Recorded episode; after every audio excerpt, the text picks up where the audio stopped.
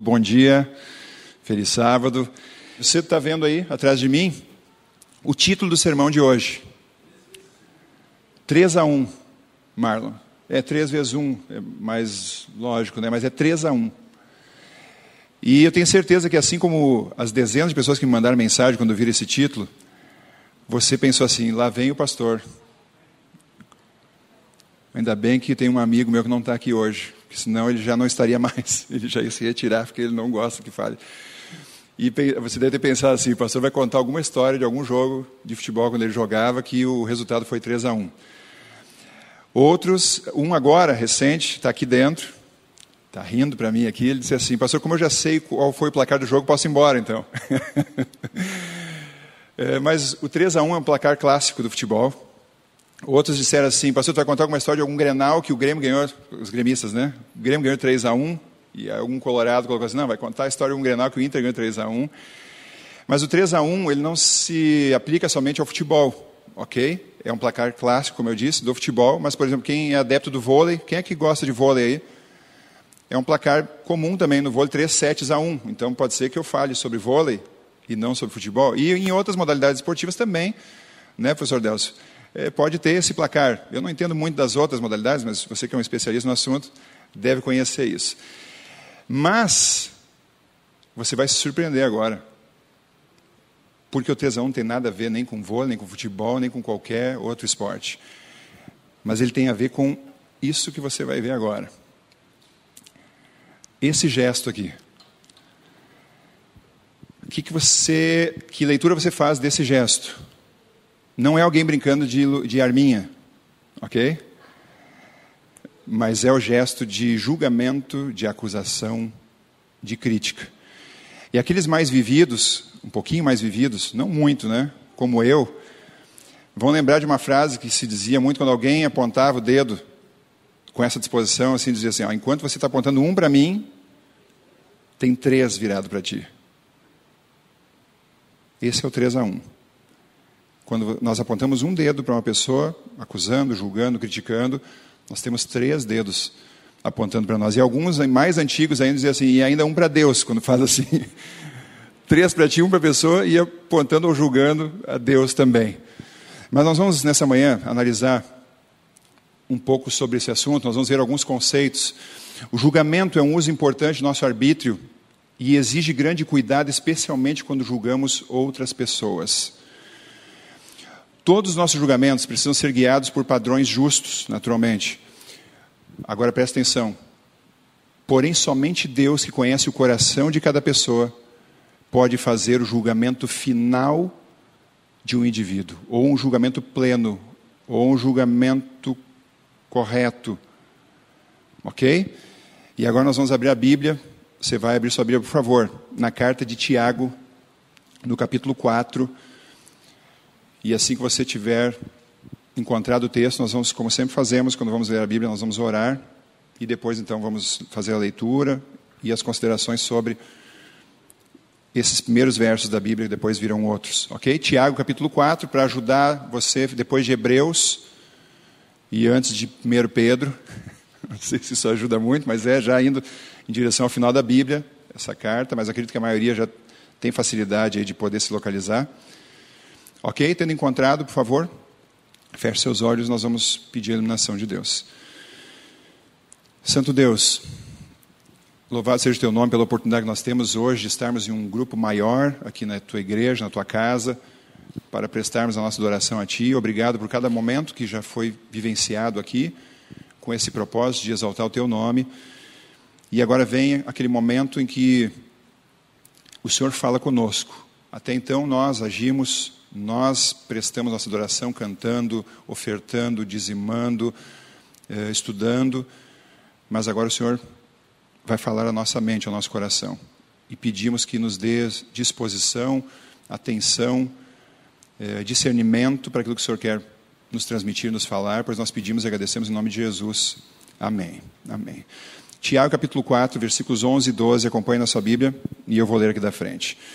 Irmãos, não faleis mal uns dos outros. Aquele que fala mal do irmão ou julga seu irmão, fala mal da lei e julga a lei. Ora, se julgas a lei, não és observador da lei, mas juiz. Um só é legislador e juiz, aquele que pode salvar e fazer perecer.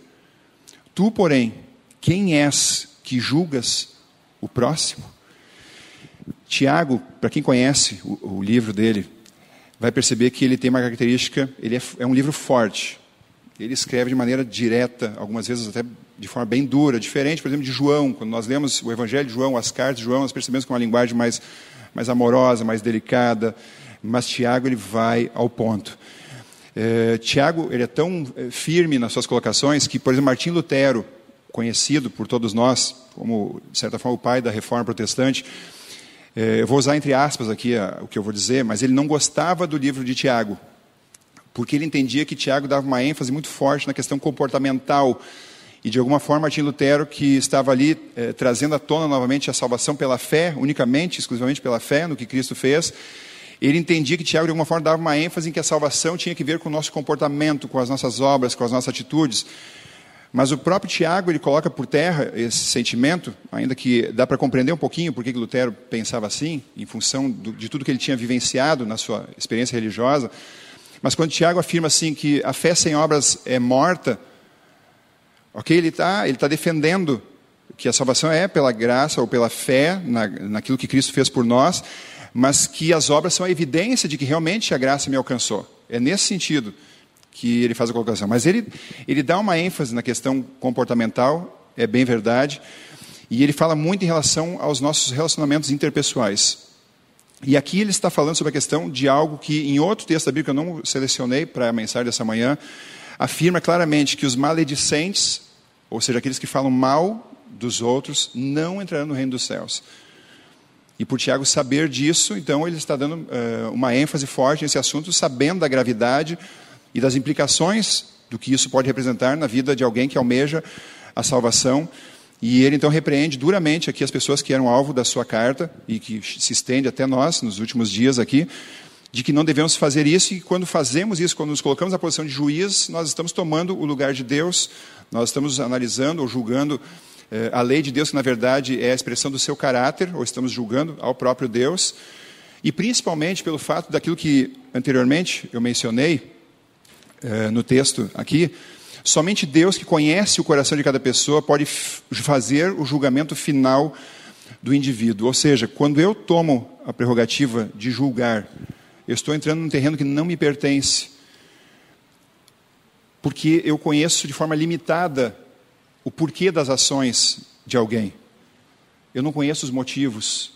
E isso me limita como juiz de alguma situação. Isso me limita completamente, porque eu não sei o que se passou no coração de uma pessoa quando ela teve determinada atitude, ou falou determinada palavra, ou seja, o que aconteceu com ela que, que fez algo digno, na minha concepção, de um julgamento.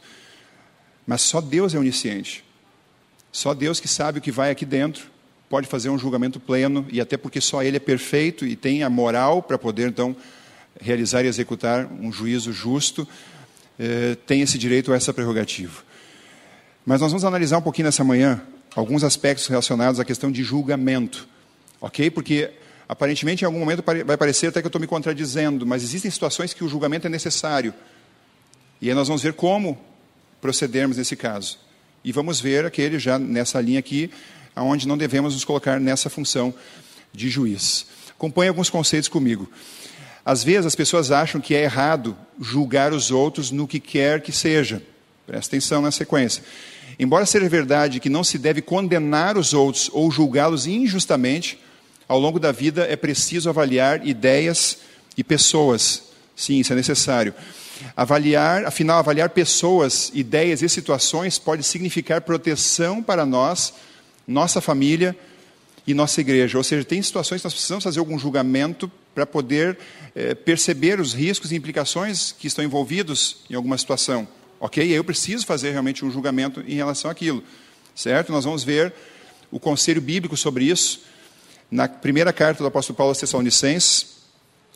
Não é muito longe aí de Tiago, você vai voltar um pouquinho na sua Bíblia, antes de Timóteo e 2 Tessalonicenses, naturalmente capítulo 5, o versículo 21. 1 Tessalonicenses, capítulo 5, versículo 21. Olha só, como eu disse, que parece contraditório. Primeiro eu comecei falando sobre, é, lendo um texto que diz que a gente não deve julgar. Agora o apóstolo Paulo já escreve dizendo que a gente deve julgar. Mas presta atenção, que a ênfase é diferente. 1 Tessalonicenses 5, 21. Julgai todas as coisas. Todas as coisas, ok? Mas o que devemos fazer? Reter o que é bom. Julgai todas as coisas, retende o que é bom. Deixa eu, deixa eu trabalhar assim em partes em relação a isso. Ok? É, nós devemos avaliar todas as coisas naquilo que, no sentido que nós vimos antes, em termos de nos protegermos de algumas situações, certo? Principalmente o que tem a ver agora com conceitos, ideias, valores, nós devemos fazer algumas análises, certo? Mas vamos pensar um pouquinho sobre a questão da inspiração, sobre a Bíblia. Você acha que eu devo ir com um espírito crítico para a leitura da Bíblia? Com um espírito de julgamento para o que está escrito aqui? Para a Bíblia, que é a palavra inspirada de Deus. Não devo ir. Eu devo ir com o espírito de aceitação, ok? Mas eu devo ir com, uh, buscando discernimento para compreender, para ter o equilíbrio de aplicar corretamente os conceitos que ela apresenta. Mas não com espírito crítico, no sentido que tem muita gente que eu conheço pessoas, já acabei fazendo estudo bíblico com pessoas que iam ler a Bíblia já para procurar defeitos nela. Nós sabemos que no processo da formação dela existe algumas falhas, ok? Por causa do, do copista, coisas desse tipo. Mas a essência dela é perfeita porque foi Deus que inspirou. E eu vou aplicar esse conceito também na questão do Espírito Profecia, que também é inspirado. Ok? O que eu devo, o, o, vamos dizer assim, a postura que eu devo ter diante do estudo da Bíblia, da leitura da Bíblia e do Espírito Profecia é de ter discernimento para colocar em prática de forma equilibrada e ter realmente a compreensão do que Deus está querendo transmitir através dela, ok? Mas não com um espírito crítico. Agora, outros, outras fontes de informação sobre Deus, por exemplo, que não são de pessoas que têm toda a luz em relação à Bíblia. E aí nós podemos mencionar ou pensar aqui em vários autores eh, conhecidos que escrevem coisas interessantes sobre a Bíblia. Como devemos eh, ler esses materiais. Eu vou citar alguns exemplos aqui. Max Lucado. Quem é que já leu algum livro do Max Lucado? E agora eu estou citando isso lembrando de um aluno meu do estudo bíblico que é fã dele, já escreveu mais de 70 livros e que tem conceitos muito interessantes. John Stott, alguém já leu esse autor? Livros maravilhosos. Estou é, pensando num que eu gosto muito, uma linha um pouquinho diferente desses outros. Rick Warren. Estão todos pastores americanos, ok? É, escreveu o livro Uma Vida com Propósitos, Uma Igreja com Propósitos. Ok, como devemos ler esses livros? Aí sim, devemos ler com um espírito mais crítico. Por quê? Porque como são, eu não estou uh, questionando se são pessoas de Deus ou não, mas eles não têm todo o entendimento sobre a luz completa. Ok? Não são autores adventistas. Fica, fica claro isso que eu estou falando. Então, em, algum, em alguns aspectos, principalmente naquilo que está relacionado à lei de Deus, eh, o que eles escrevem pode comprometer a questão dos nossos valores. Mas em boa parte do que eles escrevem está em harmonia, principalmente o que tem a ver com a salvação em Cristo Jesus. Ok? Mas eu devo ler eh, fazendo esse filtro, percebendo que em alguns aspectos o que eles vão escrever eh, poderá entrar em choque com aquilo que a Bíblia revela. E aí eu tenho que ter o cuidado de saber filtrar isso. Certo? Agora eu vou entrar num terceiro campo, que esse nós não devemos entrar nem para fazer algum tipo de julgamento, porque ele é completamente perigoso e objetável para nós, que é aquilo que está relacionado com Satanás, o que nós chamamos de satânico. E aqui eu posso mencionar livros, filmes, músicas, ok? Porque às vezes algumas pessoas dizem assim, não, eu vou, eu vou olhar para conhecer, porque de repente alguma coisa boa sempre a gente pode tirar. Gente, vamos pensar uma coisa aqui. Satanás, ele é inteligente. Ele nunca apresenta seus conceitos abertamente ou suas intenções, como elas realmente são. Ele sempre faz o que nós chamamos de sofismas, ele mistura coisas verdadeiras e até boas com aquilo que é a sua intenção. Ok? Mas tem coisas que claramente nós conseguimos perceber que vêm dele. E nesse caso eu digo que nós não devemos entrar nesse terreno para tentar avaliar e, e, pensar assim, não, aqui eu vou, eu vou extrair alguma coisa boa. Claro que vai ter, como eu disse, algum elemento positivo. Mas o fato é que às vezes eu posso mergulhar tanto nisso que depois eu vou ter dificuldade de conseguir sair e ele poderá ganhar a minha mente. Ok? Essa semana, ainda conversando com uma jovem aqui da igreja sobre isso, é, ela me falava de uma série, um filme que ela gosta muito, E me falou sem, é, na inocência, e eu fui que nem Tiago, eu fui direto, eu disse isso é satânico. E ela se assustou quando eu disse isso. Mas como assim é satânico? É satânico. É Satanás que inspira esse filme. E aí ela mencionou, não, mas tem uma coisa bem legal que eu, que eu gosto, que é tão bacana. Eu, aí eu disse isso, não, Satanás ele, ele mistura coisas boas com aquilo que são seus objetivos, que é destruir com a gente. E aí eu disse assim, eu disse, mas você já é adulta e eu só oro. Mas ela fez o que, o que os bereanos faziam, e ela foi em busca de informação sobre isso e abriu em algum site buscando informação sobre o tal filme e ela mandou a foto então da informação que ela encontrou, onde dizia claramente com todas as palavras tal filme ou série, não me lembro agora se é filme ou se é série, é de origem satânica. Então, principalmente você jovem, não, quando você tem a percepção de que há algo relacionado com o mal, não vá ver, não entre ali para é, não, vamos ver se é tão ruim assim ou se é mesmo Satanás. Porque Satanás é muito astuto e nessa é, busca, é, talvez inocente sua, ele possa ganhar sua mente e você não consiga mais sair disso. A Luciana, às vezes, quando a gente está procurando alguma coisa, é, a título de assistir, e só pela capa, é, o banner ali que anuncia é, o filme, ou seja o que for, ela já disse ali, não vamos olhar porque isso traz Satanás para dentro da nossa casa. E é fato é fato. que quando tem alguma coisa dele presente no nosso meio, ele se sente no direito de estar ali. E é por isso que ele deve ser evitado plenamente, em qualquer tipo de, de contato. Ok? Mas o fato aqui, agora voltando, então por que, que entramos nesse assunto? É que aquilo que realmente vem de Deus, que é a inspiração pura e plena dele, não precisamos entrar com espírito de julgamento ou crítico, mas aceitar e pedir discernimento para poder aplicar o que Deus está nos mostrando com equilíbrio, com bom senso. Aquilo que não é uma fonte é, plenamente harmônica com a revelação divina, aí devemos ler com cuidado, mas retendo o que é bom. E aquilo que sabemos que não vem de Deus, devemos evitar completamente. Ok? Aí sim devemos fazer um julgamento é, severo e arbitrário de nos eximirmos de qualquer tipo de contato. Mas agora sobre julgar pessoas, o que mais a Bíblia diz? Faltou ali o que mais a Bíblia diz, porque já vimos lá em Tiago. Nós vamos ver agora o que Jesus falou sobre o assunto. Até então, agora, eu estava falando sobre conceitos, princípios, valores, etc. Mas agora vamos voltar à questão de pessoas. Evangelho de Mateus, capítulo 7, por favor. E nós vamos ver que Jesus também, quando precisava, sabia ser bem firme, objetivo, como Tiago também foi. Mateus capítulo 7, a partir do verso 1. Acompanhe o que Jesus falou no Sermão da Montanha. Ele já está começando a se dirigir para o sermão, para o final do Sermão do Monte, quando ele profere essas palavras aqui. Mateus 7, a partir do verso 1. Não julgueis, para que não sejais julgados. Pois com o critério com que julgardes, sereis julgados, e com a medida com que tiverdes medido, vos medirão também. Por que vês tu o argueiro no olho do teu irmão, porém não reparas na trave que está no teu próprio? Ou como dirás ao teu irmão: Deixa-me tirar o argueiro do teu olho, quando tens a trave no teu? Verso 5, Jesus sendo Jesus. Hipócrita, tira a trave do teu olho, e então verás claramente para tirar o argueiro do olho do teu irmão. Jesus foi direto em dizer: cuida da tua vida, cuida da tua vida e deixa o outro comigo. E se tu quiser ajudar o outro, primeiro dá uma olhada para ti.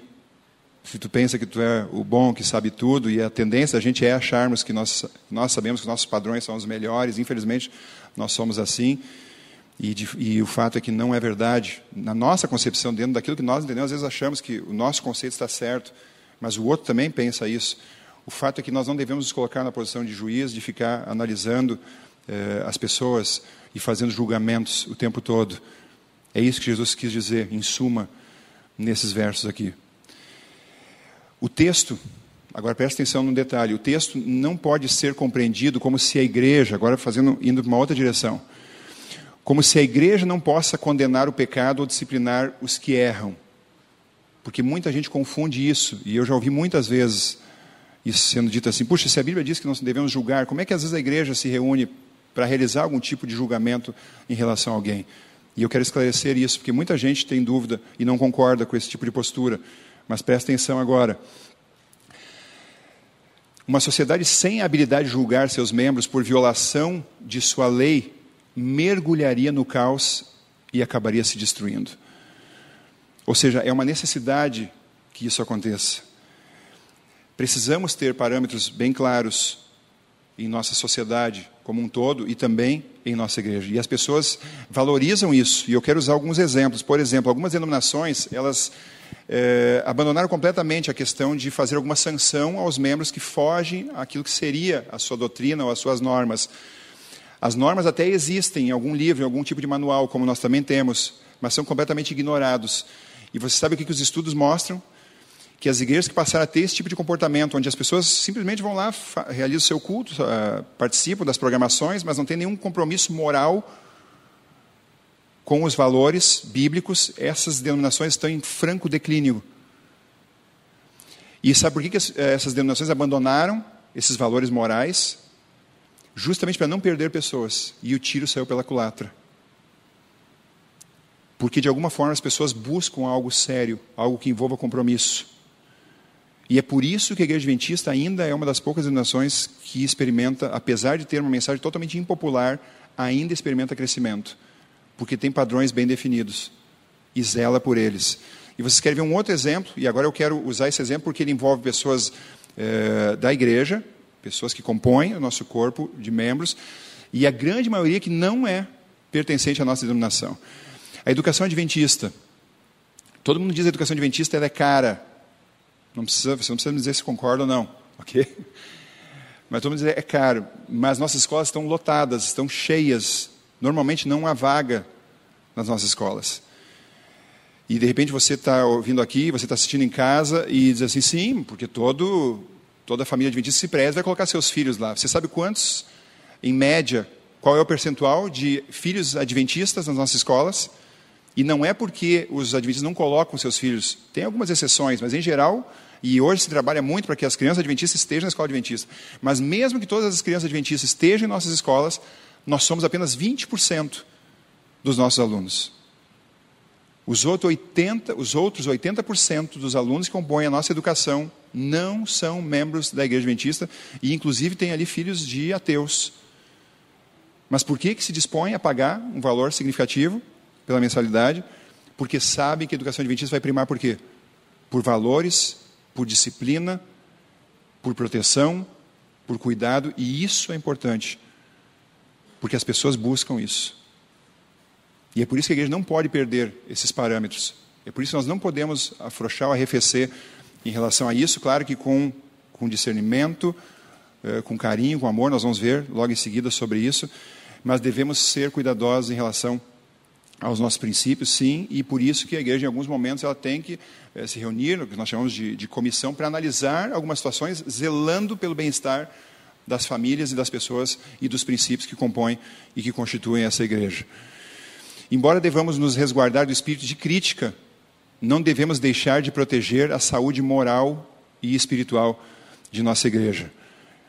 Uma linha clara precisa ser traçada entre avaliação ética e crítica motivada, entre censura visando condenação e disciplina visando redenção. E isso aqui precisa ficar, eu acho que é isso que é mal compreendido. Quando se fala em disciplinar, e aqui eu estou uh, diante de muitos pais, ok? Você disciplina o seu filho, você que é pai e mãe, porque você quer castigar, porque você está com raiva da sua criança, é, é por isso. Por que, que você disciplina os filhos? Primeiro, porque você quer que ele tenha consciência do que o que ele fez é prejudicial para ele e talvez para outras pessoas, certo? E aí ele ter consciência disso. E naturalmente, depois dessa postura, você vai dar o carinho, vai dar o, o aconchego e, e, tentar fazer ele se levantar, não ficar abatido pela repreensão e seguir em frente, mas com uma outra postura. A mesma coisa se aplica à questão da disciplina eclesiástica. O propósito dela é levar o pecador a reconhecer a sua falha, porque se nós não reconhecemos, nós não crescemos, nós não mudamos, enquanto a gente não entende que está num, numa direção errada, a gente não vai sentir a necessidade de mudar, ok? Quando, quando o nosso procedimento ele, ele vai contrário àquilo que a Bíblia revela, então é necessário haver o chacoalhão, e nós temos exemplos na Bíblia disso. O próprio Davi, quando adulterou, ficou ali um ano fazendo de conta nada tinha acontecido, até que Deus mandou o profeta lá e botou. Aí fez o 3 a 1, né? mas o profeta foi enviado por Deus. E mostrou para ele, contou uma historinha, o Davi ficou indignado, e disse, não, você é o, o camarada da história aí. O que você fez está errado. E aí Davi cai em si, e aí ele escreve o Salmo 51, o Salmo 32, porque ele cai em arrependimento, ele reconhece a falha terrível que ele cometeu, e ele pede o perdão, ele pede transformação, você entende? E esse é o propósito. Primeiro conscientizar, mas depois restaurar. Não é conscientizar e expulsar. É conscientizar e trabalhar pela restauração. Esse é o propósito. E esse é o julgamento que Deus autoriza a fazer eh, na Bíblia, que deve fazer, ser feito naturalmente com amor e bom senso. E é o, a disciplina para a redenção. O que o texto proíbe, tanto o de Mateus quanto o de Tiago, portanto, não é o julgamento, entenda agora, vai ficar mais claro, mas o hábito de julgar. Não é toda forma de julgamento que é condenada, mas o hábito de julgar. De que forma? Aquela atitude arrogante, onde a pessoa assume um ar de superioridade sobre outros como se ela fosse infalível. É esse o juízo que a Bíblia condena. Quando nós colocamos numa postura como se não, comigo está tudo certo, com a minha família, a minha família é perfeita, só os outros erram. Os meus filhos são maravilhosos, os outros não são bons. Eu sou excelente, os outros são inferiores. Quando eu me coloco nessa postura, eu me enquadro naquilo que a Bíblia está condenando em Mateus e em Tiago. E essa postura que nós não devemos ter em circunstância nenhuma. Maior discurso de Cristo, página 124. Não vos ponhais como norma, não façais de vossas opiniões, vossos pontos de vista quanto ao dever, vossas interpretações da Escritura um critério para outros, condenando-os em vosso coração. Às vezes nós colocamos as pessoas, medimos com a nossa régua, e quem não se enquadrar na nossa régua, está fora, está errado, não é digno. É isso que ela está querendo dizer assim nessa estação, que nós não devemos fazer. Nós estabelecemos qual é o padrão. Não, o padrão que estabelece é Deus, não sou eu. É dentro do padrão divino, e quem deve fazer esse julgamento é Ele, não eu nem você. Eu quero mostrar para vocês agora quais os cuidados devemos ter ao julgar situações envolvendo pessoas. São apenas cinco. Primeira coisa, quando vamos fazer, nos envolvemos em alguma situação que vai avaliar alguém, nos colocar no lugar das pessoas. Devemos sempre pensar como se nós estivéssemos no lugar dela, como gostaríamos que fôssemos julgados ou avaliados. Ok? A Bíblia diz né, que aquilo que nós queremos é, para nós devemos fazer para os outros. Então, essa frase está dentro de um princípio bíblico. Dois, é, se envolve mais de uma pessoa, ouvir sempre os dois lados. Se vamos, eh, de alguma forma, opinar em relação a uma situação que hajam mais pessoas envolvidas, ouvir sempre, antes de emitir nossa posição em relação à situação, ouvir sempre as partes que estão, que estão envolvidas na situação.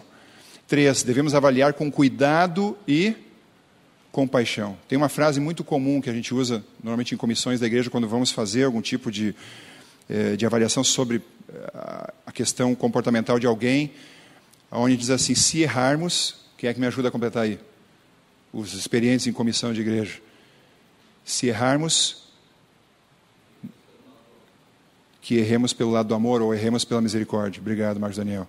Então, quando formos avaliar, se errarmos na avaliação, que erremos no sentido de salvar e não de condenar. Quarto conceito: tanto quanto possível, devemos julgar as situações em vez de julgar as pessoas. E, finalmente, devemos nos inteirar do máximo de fatos relacionados à situação para poder realmente eh, chegar a uma conclusão mais justa possível, como seres humanos que não conseguimos ter todos os pormenores, por não sabermos os motivos que estavam no coração das pessoas. Algumas frases sobre o assunto. Pessoas inteligentes falam sobre ideias, pessoas comuns falam sobre coisas, pessoas medíocres falam sobre pessoas. Aquelas rodinhas para massacrar uma pessoa, abominável para Deus isso. E não é comum, não é incomum essas coisas acontecerem, de repente você está ali e alguém que não está nem ali para se defender sendo execrado pelos nossos conceitos e pela nossa régua de medida em relação a elas. Abraham Lincoln, não critique os outros, eles são o que nós seríamos sobre ou sob idênticas condições. Às vezes nós só não fazemos o que outros fazem porque não há oportunidade. Pela misericórdia de Deus, às vezes Ele não permite que nós nos encontremos em algumas situações onde, se estivéssemos, faríamos igual, igual ou pior do que algumas pessoas que nós acabamos condenando. Quando você julga uma pessoa, isso não define quem ela seja, isso define quem você é. Eu achei forte essa frase e muito boa. Madre Teresa de Calcutá. Quem julga as pessoas não tem tempo para amá-las. Porque se eu fico só olhando os defeitos de alguém, eu não consigo ter amor por essa pessoa. Nunca devemos julgar as pessoas que amamos. O amor que não é cego não é amor. Presta atenção nessa aqui. É uma cantora de pop rock americana. Você já deve ter ouvido o nome dela, Demi Lovato. Presta atenção no que ela escreve. Me impressionou muito. Prefiro chorar sozinha. Orgulho? Não. Só quero evitar o julgamento de pessoas que não saibam o motivo das minhas lágrimas. Tem pessoas se afogando em suas lágrimas, porque não tem coragem de abrir o que as aflige por causa do julgamento. Tem pessoas que preferem morrer em silêncio, porque temem abrir o coração e acabarem sendo mal interpretadas e e serem jogados para o fundo do poço definitivamente em relação ao que está acontecendo. Nós existimos para salvar, para redimir, para reerguer. Quando eu falo nós, me refiro ao povo de Deus, à igreja. Concordam comigo? Então, não, esse tipo de situação nunca pode acontecer no nosso meio, onde as pessoas não têm coragem de poder é, abrir o seu coração. É verdade que o ideal é a gente é, derramar o nosso coração perante Deus, que é o único que não vai emitir nenhum julgamento é, negativo. Mas existem situações que a gente precisa encontrar um ombro amigo para poder encontrar apoio. E as pessoas não podem ter medo de fazer isso por causa da preocupação em serem mal interpretadas ou mal julgadas. Achei impressionante é, a frase dessa moça, dessa cantora. Testemunhos para a Igreja, volume 1, página 145. Vi que toda religião de alguns pobres corações consiste em observar os outros e em os criticar. A menos que se reformem, não haverá no céu lugar para elas. Por quê? Pois achariam defeitos no próprio Senhor.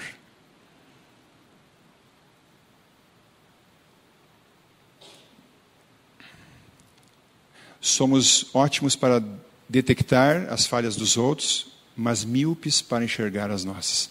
Eu lembro de um professor meu na faculdade, ele já é falecido, infelizmente, uma, uma grande perda para a igreja. Faleceu há pouco tempo. E eu não me lembro qual era a matéria, mas ele falava assim que quando ele casou, a família dele era aquela família assim que se enquadrava dentro de todos os padrões estabelecidos pela igreja e pela sociedade. E ele tinha muito orgulho da sua família. Todos eh, faziam e viviam exatamente da forma que as outras pessoas esperavam. E ele sentia muita satisfação e orgulho de, de, de na, na, ocasião, na época, de fazer menção sobre a sua família. Em qualquer situação, assim, a família dele sempre era, era o, a, referência, o modelo. E como eu disse, ele se casou e casou com uma pessoa que tinha família exatamente o contrário da dele. Uma bagunça.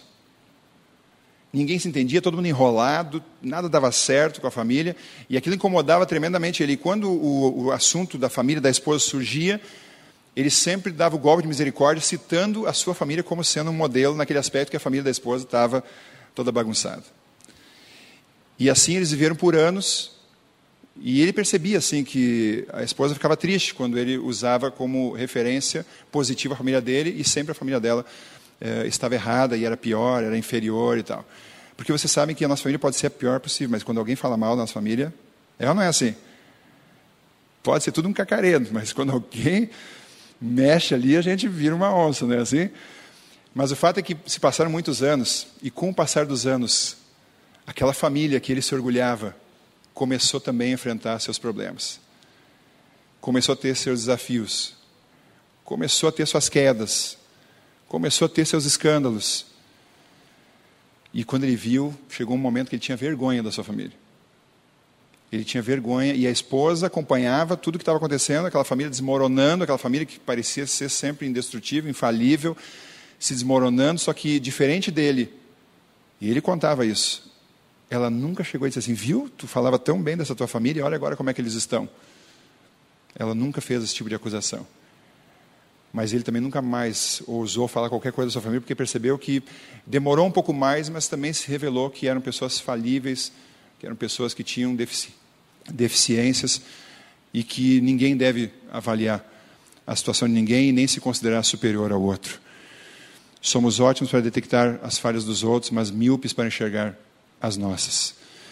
Eu quero dizer uma coisa. É, em algum momento, todos nós vamos ter alguma queda.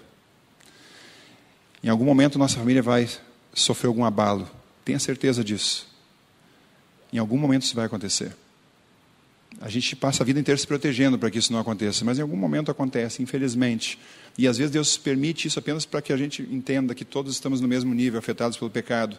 Então, por isso que a gente nunca deve é, olhar para o outro como se o outro ou outra família fosse inferior é, à nossa, porque todos estamos nivelados pelo pecado. E em algum momento, alguma situação vai nos atingir, e nós devemos pensar como nós vamos querer ser tratados quando isso, infelizmente, acontecer. E eu estou indo para a conclusão. Esse tipo de figura, alguém pode me dizer como é que a gente chama esse rapaz legal aí? Punk. É, a história que eu vou contar para vocês, ela aconteceu já há bastante tempo, quando esse tipo de, de pessoa era ainda uma raridade no nosso país. Ok? Então, eu estou falando coisa aí de 20, 30 anos atrás, quando era comum isso na Inglaterra, ou talvez nos Estados Unidos, mas aqui ainda era muito raro, e quando aparecia um punk, parava o trânsito, literalmente. Todo mundo ficava olhando, pensando, que criatura é essa? Da onde surgiu isso?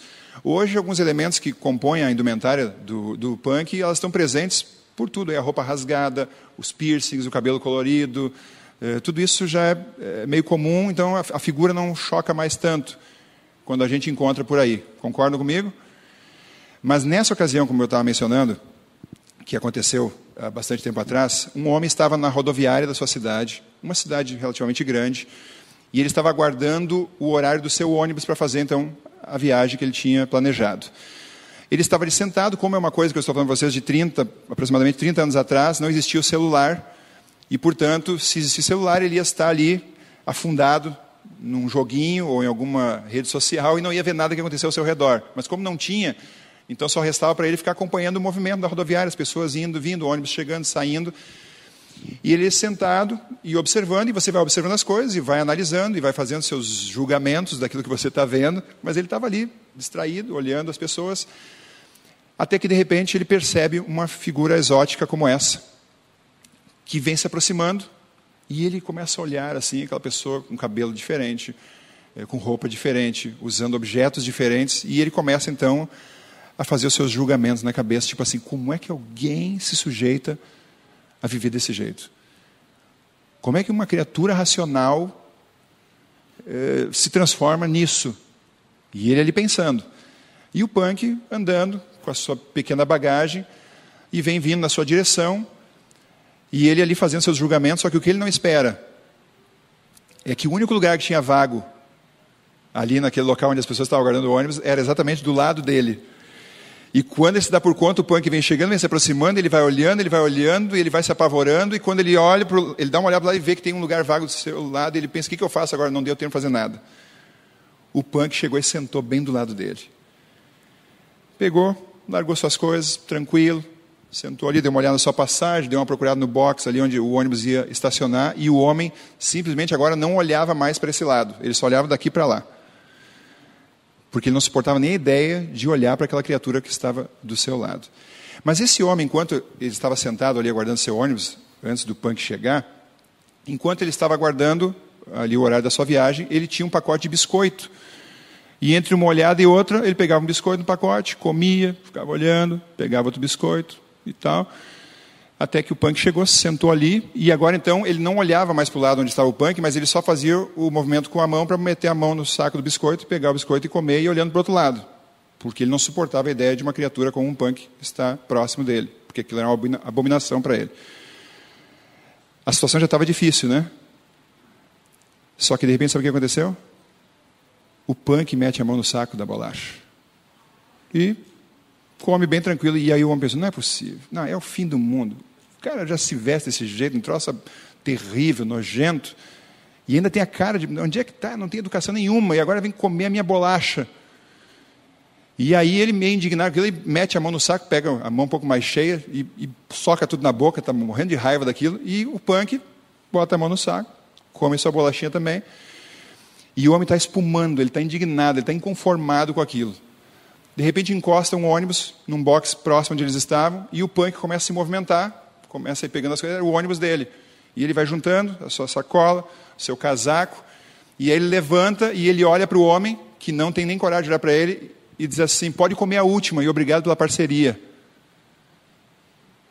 E o homem diz: O que? O cara senta do meu lado, come a minha bolacha, e ainda tem a ousadia de dizer que eu posso comer a última. E obrigado pela parceria. E o punk sai e vai em direção ao seu ônibus. E quando o homem vai olhar para ver a última bolacha, sabe o que ele descobre? Que na verdade, quando o punk chegou e sentou do lado dele, o punk estava com um casaco na mão e botou o casaco em cima do saco de bolacha dele. Só que, coincidentemente, o punk tinha um saco de bolacha igual ao dele. E que na verdade, quem estava roubando bolacha do outro era ele, não o punk. E o punk ainda teve a educação de dizer para o homem comer a última que tinha ficado no saco, e por isso ele agradeceu a parceria, porque o homem tinha sido amistoso ali de partilhar uma bolachinha com ele enquanto eles estavam sentados. E a bolacha do homem julgador estava ali, o saco estava quase intacto, porque ele tinha começado a comer há pouco tempo. E aquele homem ficou a cara no chão, e ele pensa: puxa, eu julguei o camarada como sendo a pior espécie, na verdade ele compartilhou o biscoito dele comigo. Vocês percebem como às vezes a gente pode fazer julgamentos muito errados. Uma pessoa que exteriormente podia estar representando o pior tipo de pessoa, mas na prática ou de coração foi super sensível de boa ali e partilhou o seu biscoito com alguém que ele não conhecia. Concluo com essa frase aqui. Que ao invés de perdermos de 3 a 1, apontando para os outros, possamos ganhar de goleada de 5 a 0, estendendo a mão para ser um apoio e auxílio a quem precisa. Que Deus nos ajude para isso. Senhor, para dominar nossa natureza má, julgadora, precisamos buscar Jesus. Somente contigo, nosso coração, nós podemos refrear a nossa língua, os nossos pensamentos em relação àquilo que pensamos em relação às pessoas que nos cercam. Infelizmente, naturalmente, nossa tendência é, é acusar, é julgar, é criticar. Mas que ao te buscarmos, o Senhor possa renovar o nosso coração, possa nos ajudar a ver as pessoas como o Senhor via, possa nos ajudar a buscar o melhor nelas, para que assim possamos amá-las, possamos, ao invés de apontar o dedo, estender a mão e assim atuarmos juntamente contigo na restauração de pessoas para o teu reino. Nos ajude para isso, nos despeça agora com a tua bênção e proteção. Nós oramos agradecidos em nome de Jesus. Amém. Senhor. Amém.